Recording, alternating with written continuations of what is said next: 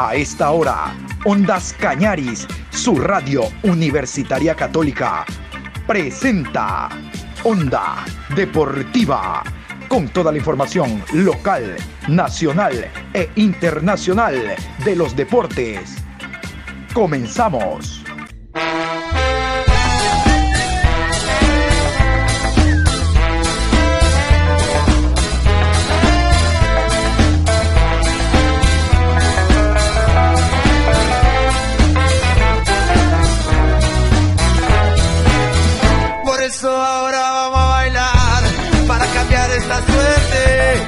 Sabemos gambetear para ausentar la muerte. Vamos a bailar para cambiar esta suerte. Si sabemos gambetear para ausentar la muerte. Hola, ¿qué tal? Buenas tardes. Aquí inicia la programación Onda Deportiva con abundante información. Hoy día jueves 16 de junio, jueves 16 de junio, programa 990 a lo largo del día. Vamos a iniciar la información con el tema eh, Liga Pro, los equipos que se están moviendo y luego hablar, seguir con lo que significó la clasificación de la selección de Costa Rica al Mundial de Qatar. En Qatar se encuentra Costa Rica, la selección número 32. Les decía en la mañana que fue día de hoy, en la mañana en la programación fue día de comunicados, escuchamos muchos comunicados que enviaron asociaciones, clubes y la misma Federación Ecuatoriana indicando que la Copa Ecuador queda suspendida esta semana por los motivos que todos sabemos, eh, pero los clubes continúan preparándose y reforzándose. Es el caso del equipo de Guayaquil City que primero a través de redes oficiales anunció la incorporación de Adolfo el Picante Muñoz. Y el día de ayer a través de rueda de prensa ya el jugador pudo dialogar con los medios. Él es riocense, lo recuerdan, apareció en el Nacional. Luego se vinculó a Liga de Quito por el buen trabajo. No inició bien la hinchada, le daba con todo, que por qué respeto lo alineaba y tal. Y recuerdo en un partido en Riobamba, eh, Muñoz no solo que marcó un gol, sino que tuvo dos asistencias y la vida le cambió. El hombre tuvo ya titularidad como extremo, fue llamado a la selección. En la selección, en un partido con eh, oficial, se lesiona. El jugador cuando sale de la lesión le da COVID y realmente ya no fue el mismo. Y no le digo futbolísticamente, sino el golpe anímico de estar tanto tiempo alejado, creo que incidió mucho de a poco perdió titularidad cuando intentó agarrar continuidad y ahora incluso miren ustedes es transferido. Vamos a escuchar a Adolfo Muñoz y este nuevo reto que tiene en el fútbol de la costa, en Guayaquil, en un equipo que necesita y precisa los puntos, primero para salvar categoría y después para intentar eh, llegar a un torneo internacional. Adolfo Muñoz, nuevo extremo por izquierda del Guayaquil City. Guayaquil City, Guayaquil City. Te consulto, tras la lesión que tuviste con la, con la selección, tu rendimiento tal vez disminuyó. ¿Qué palabras le puedes dar a toda la hinchada de Guayaquil City en esta nueva aventura que tienes con el conjunto citadino? Muchas gracias. Eh, sí, creo que por ahí ya fue pasado lo de liga, lo de la selección también, son cosas que, que pasan en el fútbol. Eh, todavía soy un jugador joven que puedo aprender mucho más, obviamente, y con toda la experiencia que he venido teniendo, en, en este caso este es mi, mi, tercer equipo, tuve en los dos equipos anteriores que me fue muy bien, este, pude hacer las cosas bien, ganar mi puesto, y siempre estoy mentalizado en eso. Creo que siempre el equipo que he ido, como fue en este caso el último equipo liga, el, al comienzo no, no tenía oportunidad, pero después me fui ganando el puesto, fui ganándome la confianza que hasta pude llegar a la selección. Y ahora en, acá en el Guayaquil City vengo eh, con otra mentalidad, este, comprometido al 100%, a trabajar bien, a darlo todo siempre por, por el grupo. Creo que es un gran grupo, un gran equipo y que tomé esta decisión para, más que recuperarme, tener otra oportunidad. Creo que estas oportunidades son las que te va dando el fútbol. El fútbol siempre tiene una revancha y, y para mí es importante venir acá y demostrar por qué vengo acá a jugar. Eh, Adolfo, actualmente, eh, bueno, después de esta salida de liga, ¿te encuentras 100% en óptimas condiciones o quizás eh, tienes alguna molestia o algún, alguna pequeña lesión? Saludos.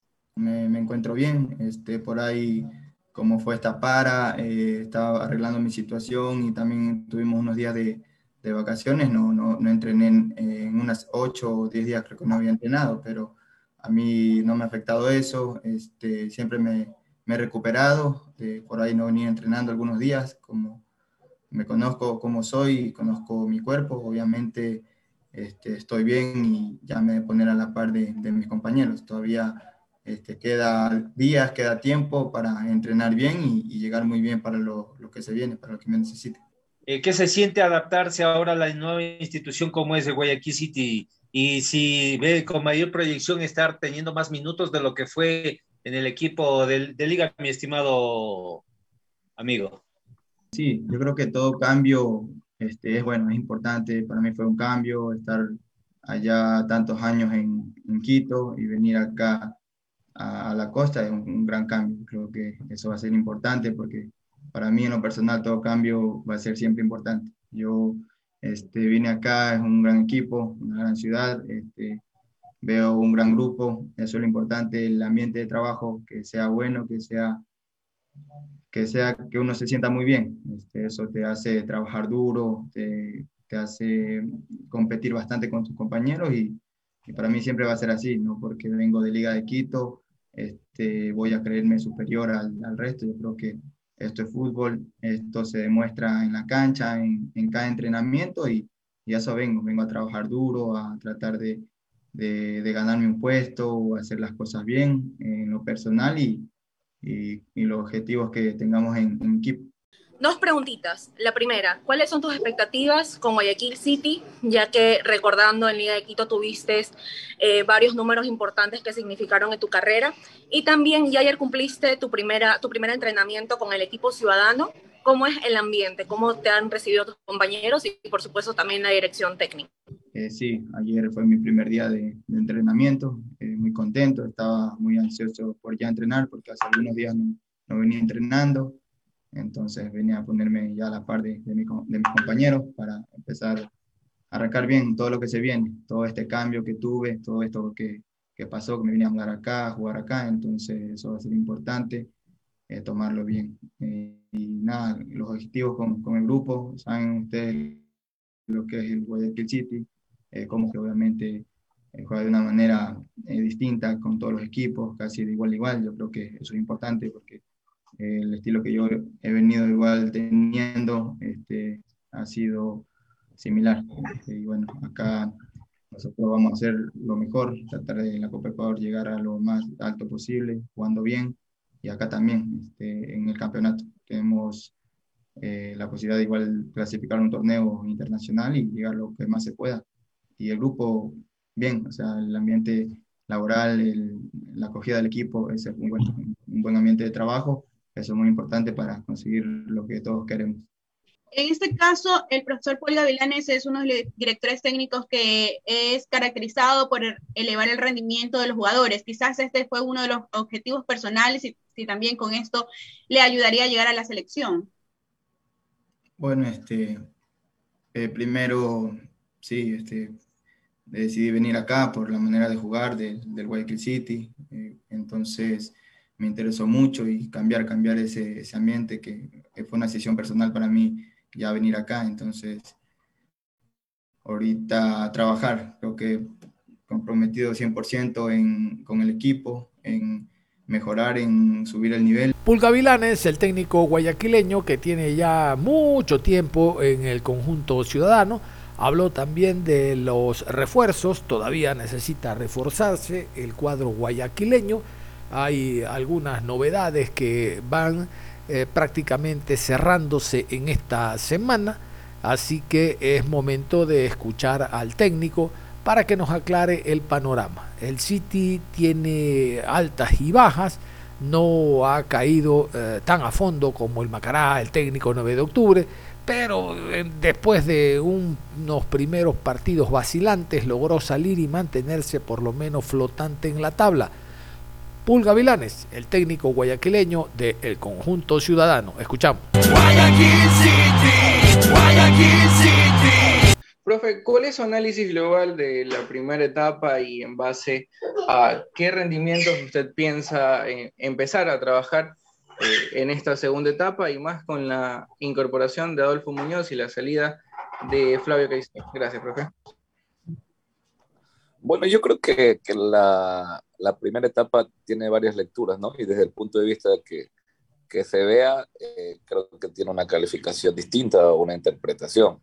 Nosotros somos equipo de gente joven eh, y, y, de buenos jugadores que vienen acá, se recuperan. Y para nosotros tener tres, tres jugadores nuestros en la alineación ideal del torneo eh, habla bien del rendimiento individual de ellos, ¿no? Y que, y que se sienten a gusto y cómodos jugando en este equipo. Eso es bueno si lo vemos desde ese punto de vista. Si lo vemos comparando el año pasado, en la primera etapa hicimos 10 puntos, esta vez hicimos 18, entonces creo que si lo vemos desde ese punto también es bueno pero creo que siendo más exigente y competitivo, eh, perdimos puntos claves en casa, eh, como con técnico universitario, que creo que fue el, único partido que ganó en esta etapa. Eh, los no los ganó en el Chucho, que debimos haber sacado adelante ese partido, tuviéramos tres puntos más, hubiéramos hecho 21. Y contra Delfín en casa también empatamos, eh, Delfín teniendo 10 hombres durante toda la segunda etapa, todo el segundo, el segundo tiempo, perdón, y, y creo que ahí debimos sumar dos puntos más. Entonces, eh, creo que, que, en cuanto a puntos nos quedamos cortos, queríamos hacer más y, y no lo hicimos, pero bueno, esta segunda etapa con, con por lo general, estadísticamente, aunque no cuenta mucho, solemos hacer más puntos en esta segunda etapa, así que bueno, vamos a ver si, si esta vez este año no es diferente y podemos hacer más puntos de los que hicimos y pelear una Copa Internacional y una etapa si se puede. Eh, ¿Cómo, ¿Cómo visualiza usted ya para esta segunda etapa? ¿Qué objetivos se están planteando en el equipo ciudadano. Y para Adolfo, bueno, eh, sabemos que cambiarse de una institución como fue Liga a Guayaquil City. Acá te, te, ves con más proyección, con más futuro para tener minutos en el terreno de juego. Digo por, por lo que representa también este equipo que es el Guayaquil City. Muchas gracias. Bueno, eh, primero, con, con, el tema de, de qué nos, qué no, cuáles son los objetivos que tenemos, siempre ser competitivo, primero que todo. En esta liga, si tú eres competitivo, puedes ganarle a cualquier equipo, esperar a cosas importantes. Entonces, el objetivo primordial es ser competitivo y todos arrancamos desde cero, con la misma ilusión, con el mismo sueño de, de poder pelear la etapa. Eso vamos a, a pelearlo y obviamente en el objetivo general eh, quedar entre el grupo de los, ya en la tabla acumulada, quedar entre los ocho para poder acceder directamente a una copa, a una copa internacional, ¿no? Esos, esos serían los, que, objetivos que nos vamos a plantear, que, que, que, creo, como lo dije, tengo, tenemos hoy herramientas como para, como para poder aspirar a soñar en cosas importantes. Eh, se viene también lo que es la participación en, en, Copa Ecuador y quisiera ver si ya han analizado lo que es enfrentar a un equipo de Serie B, será enfrentarlo en la altura y además, si me permite, tendría en mente algún otro posible refuerzo para la segunda etapa del campeonato? Ya hemos analizado lo que, lo que nos puede presentar Imbabura en su, en su cancha.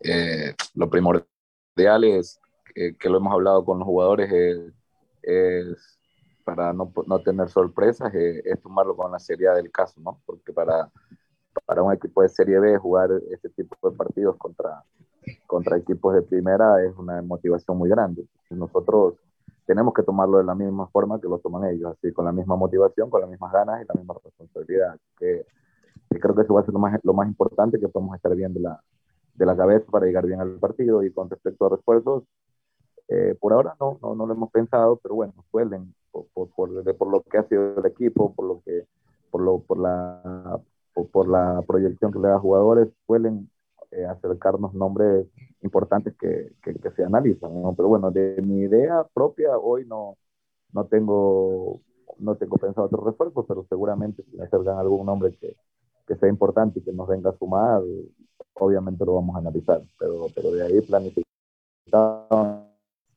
eh, bueno, con la llegada de Adolfo, obviamente me imagino que deben plantear un 4-3-2, un 4-2-3-1, quizás con Rezabala, Muñoz, Renato César y Parrales. ¿Sería esto un cambio táctico diferente en Guayaquil City?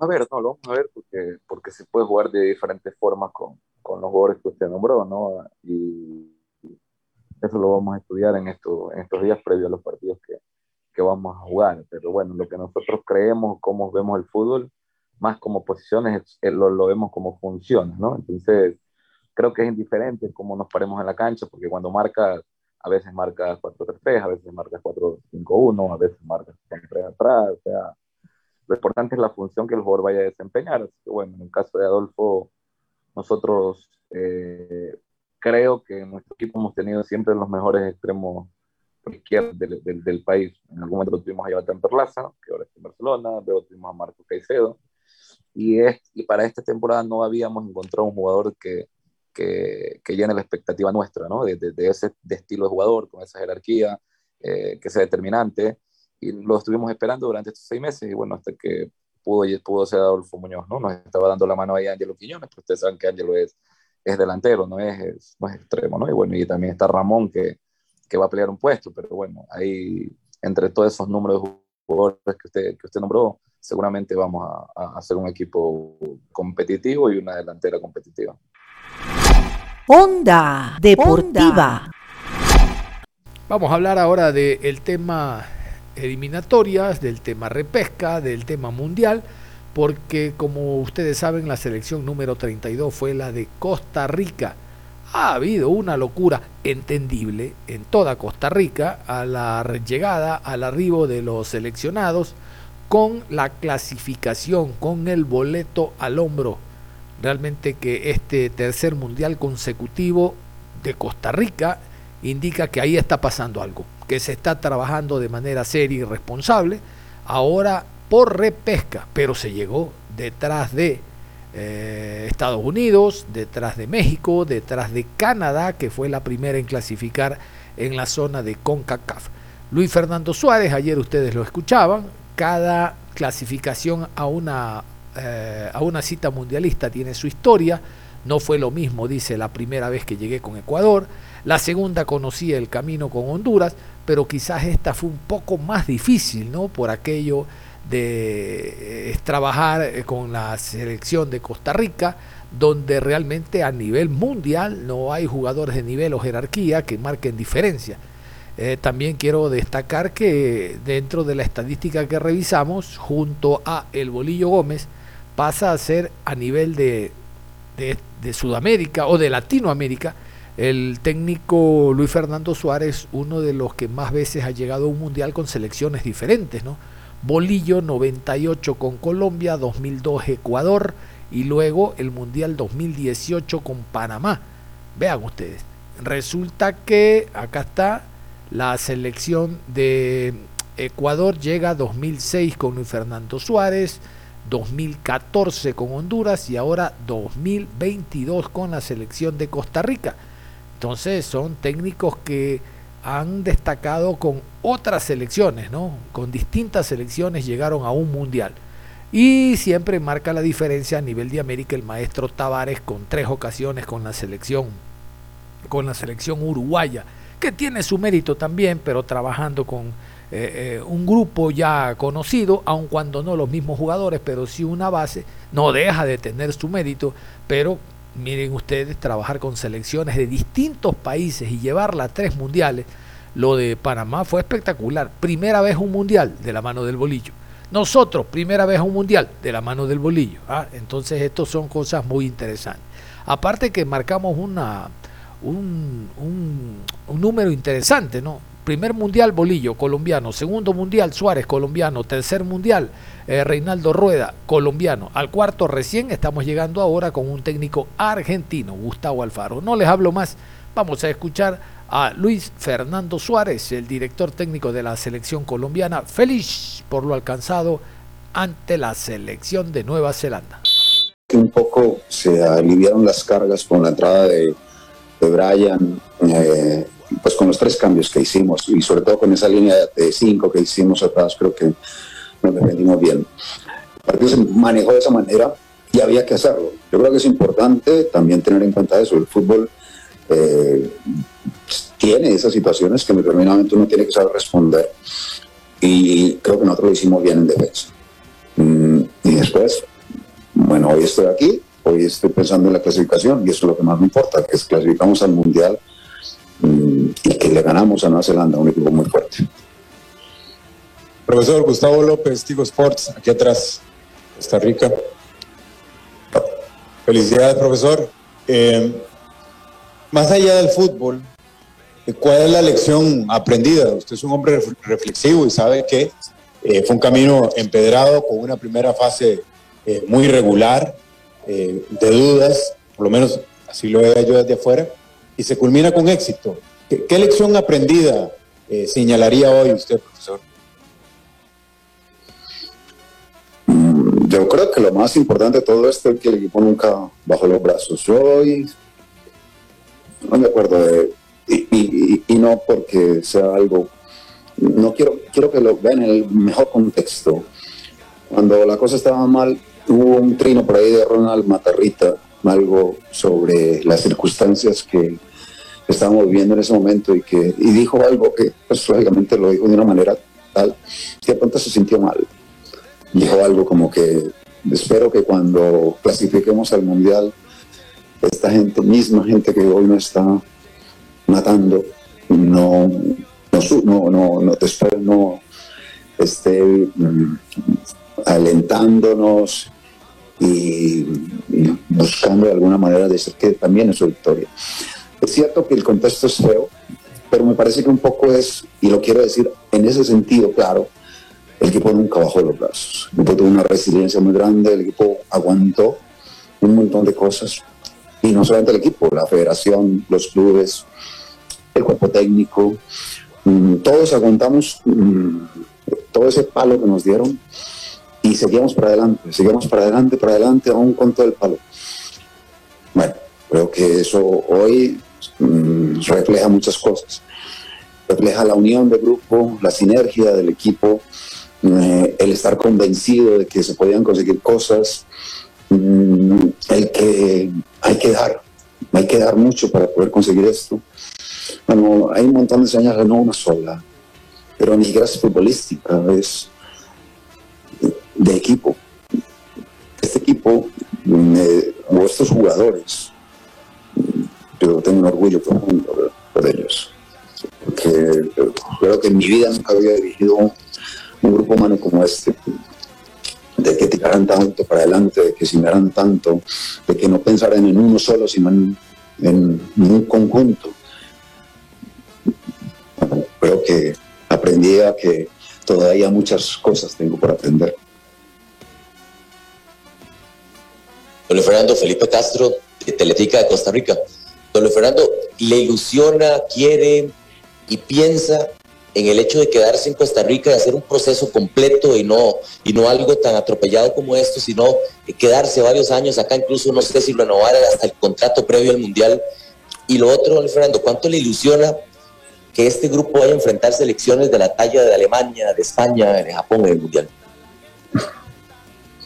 Mm, no me acordaba de ese grupo.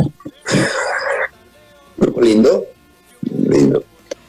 Eh, eh, hay algo una lección que siempre me ha dado mi papá, Francisco Maturano. Eso, los, los triunfos hay que celebrarlos eh, por 24 horas y las derrotas también. Solamente que 24 horas. A mí me quedan como 23 para seguir celebrando. Ya después pensaré en otra cosa. Pensaré si hay algo para hacer después. En este momento yo lo único que quiero es ser feliz. Mm, estar contento.